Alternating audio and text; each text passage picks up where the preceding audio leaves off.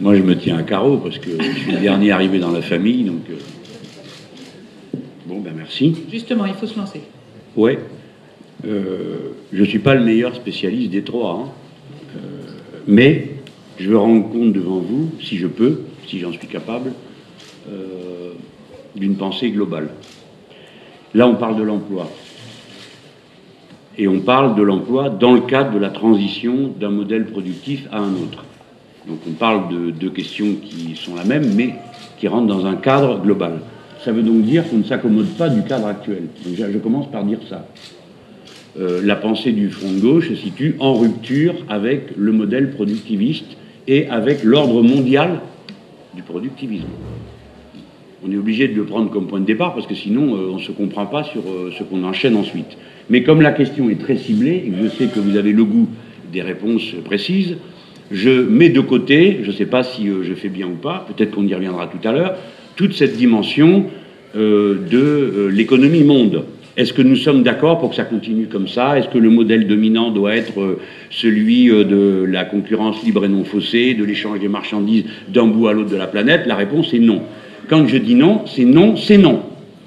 Non seulement du point de vue du monde, mais du point de vue de l'Europe. Donc, tout ce que je dis se situe hors cadre du traité de Lisbonne, pour la raison que celui-ci interdit la plupart des choses euh, pour lesquelles euh, moi j'opine. hein. Je, le précise juste pour le cadre, et en le mettant en dénominateur commun, je ne serai sans doute pas le seul euh, ici à parler comme ça, mais je dois le dire d'abord.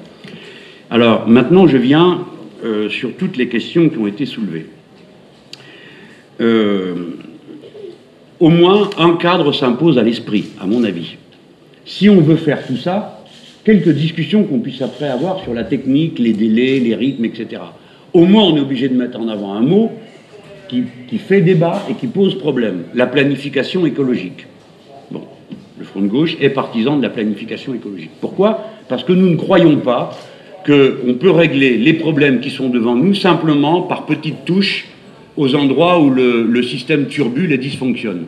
Nous croyons que c'est une vision d'ensemble qui donc procède à une réorganisation générale et que nécessairement elle doit être maîtrisée dans le temps. Le mot planification, compte tenu de son passé, euh, euh, est utilisé par nos adversaires comme si nous étions euh, les, nouveaux protagonistes, une espèce de contrôle administratif de tout et de tout le monde. Naturellement, il ne s'agit pas de ça.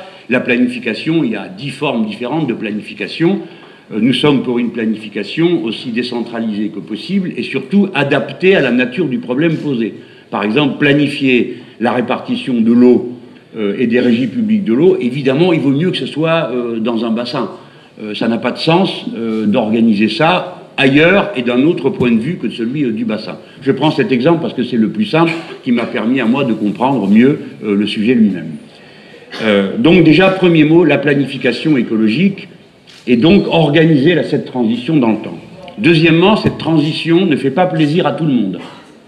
Donc il est vain d'essayer de trouver un point de vue euh, euh, bisounoursique euh, à partir duquel tout le monde se sautant dans les bras pour la préservation de, de la planète est d'accord et applaudit d'enthousiasme. Non, certaines mesures passent de bon gré et d'autres de force. Celles qui passent de force passent de la force de la loi. Donc toute la question est posée de savoir comment chacun contribue euh, à la loi. Devons-nous amorcer la transition? La question qui se pose, c'est de savoir comment on pourrait ne pas le faire et où nous mène le fait de ne pas le faire. Alors, euh, faire la transition. Il y a des mots-clés. Relocalisation, définanciarisation. Dans l'agriculture, le mot-clé, ça va être souveraineté alimentaire. Mais après, quand on arrive dans l'industrie et dans toute la partie, euh, euh, tout cette- ce secteur de l'activité humaine, là, les mesures sont nécessairement d'ordre socio-politique euh, plus sévère, car on affronte euh, directement des intérêts matériels organisés euh, de manière puissante, qui ne se laisseront pas faire. Je réponds à la question posée, puisque c'est celle que vous avez soulevée, celle de la formation. C'est bien ça? J'ai bien compris? Oui, oui. Alors, là, je mets dans deux cas. Premièrement, je vais prendre un exemple, comme ça, ça va plus vite. Ah ouais, c'est vrai, il n'y a pas que moi. Je vais prendre un exemple pour montrer comment, euh, pourquoi ça va plus vite. On parle du transport, du transport routier. Alors on dit, bah là, il y a 5 millions de personnes qui bossent. Qu'est-ce qu'on fait? Première question, d'où ils viennent? Parce que c'est important. C'est un, travail qualifié. Ce n'est pas l'ancien ministre de l'enseignement professionnel qui va vous dire que ça ne l'est pas. C'est un travail qualifié. Mais d'où viennent tous ces gens? Ils viennent des secteurs en ruine de l'économie, et notamment, souvent, de l'agriculture. Dans les, parce que beaucoup de, travailleurs du secteur routier, dans les pays de l'Est, c'est de là qu'ils viennent. C'est-à-dire toute une population qui a été déqualifiée, parce que le statut d'agriculteur avait un contenu de qualification plus élevé que le statut euh, de, chauffeur routier. Donc déjà, on commence par se poser la question de l'activité globale, parce que si l'activité globale, notamment si l'agriculture redevient une agriculture paysanne, les gens n'ont pas besoin de la quitter pour aller faire chauffeur routier, et ainsi de suite. Donc on ne peut pas dissocier la transition socialement juste écologique de la question de la relance de l'activité. Je dis bien de l'activité, je ne parle pas de croissance. Deuxième point, il y a la question de la formation professionnelle. Alors là, bataille rangée, les amis. Euh, parce qu'il y a un modèle que j'estime bon, juste et efficace, le modèle républicain français. Les qualifications professionnelles sont établies par discussion entre les syndicats, les syndicats de l'enseignement, les, spécialistes disciplinaires euh, et l'État, qui est la tierce partie qui représente la société. Donc nous définissons les contenus. Je redis ce que j'ai toujours dit chaque fois qu'on m'a interrogé. Je ne connais pas d'ouvriers qui aiment produire salement des produits dégueulasses. Je n'en connais pas. Je ne connais pas d'ingénieurs qui aiment faire des choses qui perturbent l'écosystème. Je connais des gens pris dans des logiques de système qui ne peuvent s'en arracher.